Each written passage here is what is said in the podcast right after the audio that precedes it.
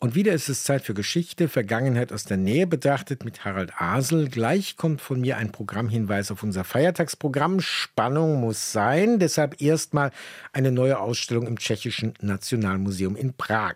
Eine enge Zusammenarbeit mit dem Haus der bayerischen Geschichte in Regensburg. Barock in Bayern und Böhmen. Weil bestimmte historische Ereignisse dieser Zeit von tschechischer oder deutscher Seite unterschiedlich bewertet werden, ist das ein besonderes Unterfangen. Und Marianne Allweis hat sich die Schau angesehen. Es funktioniert. Schon der Prolog der Ausstellung ist pompös und ambivalent. Hoch über den Stellwänden thront der bayerische Kurfürst Maximilian I. Ja, das ist ganz berühmte Büste und das ist der Elbe- und Stolzplatz. erklärt der tschechische Kurator Wied Wilners. Sein deutscher Kollege vom Haus der bayerischen Geschichte Peter Wolf ergänzt: Ein ja, ikonisches Stück in Bayern, aber dass man das eben nicht einfach in eine schöne Beleuchtung bringt, sondern dass man das verbindet mit einem Gemälde, das die Hinrichtungsszenen von dem kaiserlichen Strafgericht hier in Prag zeigen und sagen, also die eine Seite steigt auf, die Waagschale hebt sich sozusagen und die andere Seite erlebt ihre schwärzesten Stunden. Licht und Schatten sollen von Anfang an nebeneinander stehen. Nach der Schlacht am Weißen Berg 1620 bei Prag gehört Böhmen wieder zum Habsburger Reich und wird brutal rekatholisiert. Die aufständischen Adeligen werden hingerichtet. Maximilian von Bayern dagegen steigt als siegreicher Feldherr zum Kurfürsten auf. Es ist der Auftakt des Dreißigjährigen Krieges, der großen mitteleuropäischen Krise dieser Epoche, aber zugleich auch der Auftakt des folgenden barocken Kultur- und Baubooms auf beiden Seiten der Grenze. Damals wurde gemeinsam eine barocke Landschaft geformt, die wir heute noch als die Landschaft unserer Heimat verstehen. Das ist eines der großen Vermächtnisse des Barock. Daher fühlen wir uns in Bayern nicht wie in einem fremden Land, denn ihre Landschaft ist genauso barock wie die unsere. Auch der Kern der Ausstellung ist derselbe, im Haus der bayerischen Geschichte in Regensburg wie im historischen Gebäude des Tschechischen Nationalmuseums. In Prag sind jedoch noch einige Exponate dazugekommen. Barockjuwelen, aber auch empfindliche Alltagsgegenstände aus dem umfangreichen eigenen Fundus wie auch von anderen tschechischen Museen. Aus meiner Sicht ist dies eine einzigartige Schau herausragender Kunstobjekte, die in dieser Form noch nie zusammen ausgestellt wurden und von denen einige zum allerersten Mal zu sehen sind. Sagt Generaldirektor Michael Lukesch. Sein Museum ist bereits 205 Jahre alt. Vor kurzem wurde das historische Gebäude renoviert. Es folgte eine große internationale Ausstellung über die Entdeckungen tschechischer Archäologen in Ägypten, die Sonnenkönige. Mit der bayerisch-tschechischen Barockausstellung kommt ein weiteres grenzüberschreitendes Projekt nach Prag. Auf fachlicher Ebene sei zwischen Tschechien und Bayern durchaus kontrovers über die einzelnen Objekte diskutiert worden, heißt es von den Kuratoren. Das Ergebnis kann sich sehen lassen, findet Richard Leubel, der Direktor des Hauses der bayerischen Geschichte. Aus Regensburg stammt die Idee, nicht nur die Exponate wandern zu lassen, sondern die komplette Ausstellungsarchitektur. Hat super funktioniert. Das sieht man auf den ersten Blick. Da fehlt nichts, da ist nichts abgeschnitten. Das Bausystem, das ist super variabel. Wir konnten die Ausstellung wirklich völlig anders stellen. Das ist ein Modell, wo wir weiterhin mit weniger Einsatz von Geld die gleichen tollen Ausstellungen machen können. Bis zum 8. Mai 2024 Barock in Bayern und Böhmen im Tschechischen Nationalmuseum in Prag. Vielleicht planen Sie ja einen Ausflug in die Stadt, auch auf den Spuren des Jubilars 2024 Franz Kafka. Dessen 100. Todestag steht im Juni an.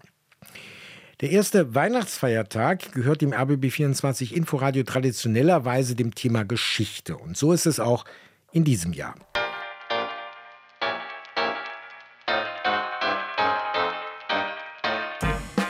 Von Januar bis Dezember 2023 haben mein Kollege Matthias Schirmer und ich zwölf Folgen des Podcasts Heute minus 100. Es geschah in Berlin erstellt. Und nun haben Sie die Gelegenheit, die Radioversionen am Stück zu hören. Da brauche ich ja gar nicht mehr in die ARD Audiothek zu gehen oder wo es sonst Podcasts gibt, meinen Sie.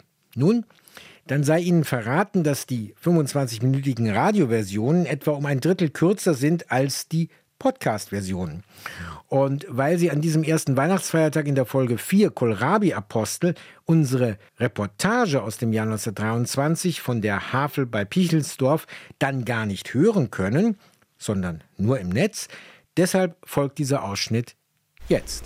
So, die Molle und den Bismarck für den Herrn. Mit der Straßenbahn sind es nur wenige Minuten vom Untergrundbahnhof Reichskanzlerplatz hier hinaus nach Pichelsdorf zur scharfen Lanke.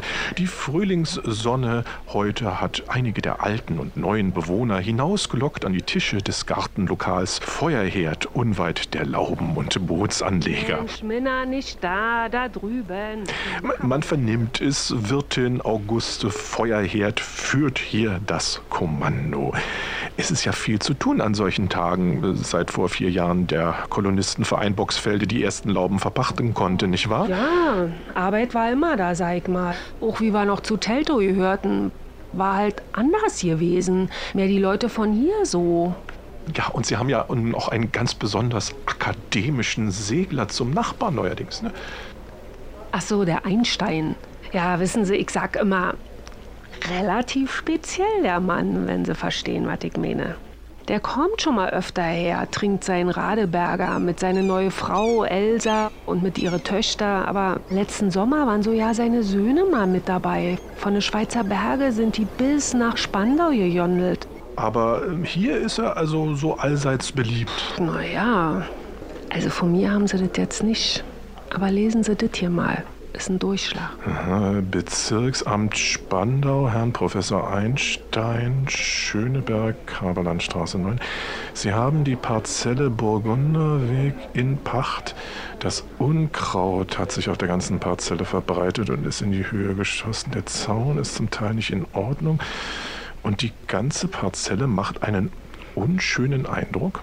Mhm. Wir müssen annehmen, dass Sie an der Pachtung kein Interesse mehr haben und werden dieselbe vom 1. Oktober 22 ab anderweitig verpachten, äh, wenn bis zu diesem Zeitpunkt die Parzelle nicht in Ordnung gebracht worden ist. Äh, hoppla, das ist, ja, das ist ja eine Kündigungsandrohung vom Generalpächter. Also so richtig beliebt ist er ja wohl offenbar nicht bei allen Nachbarn.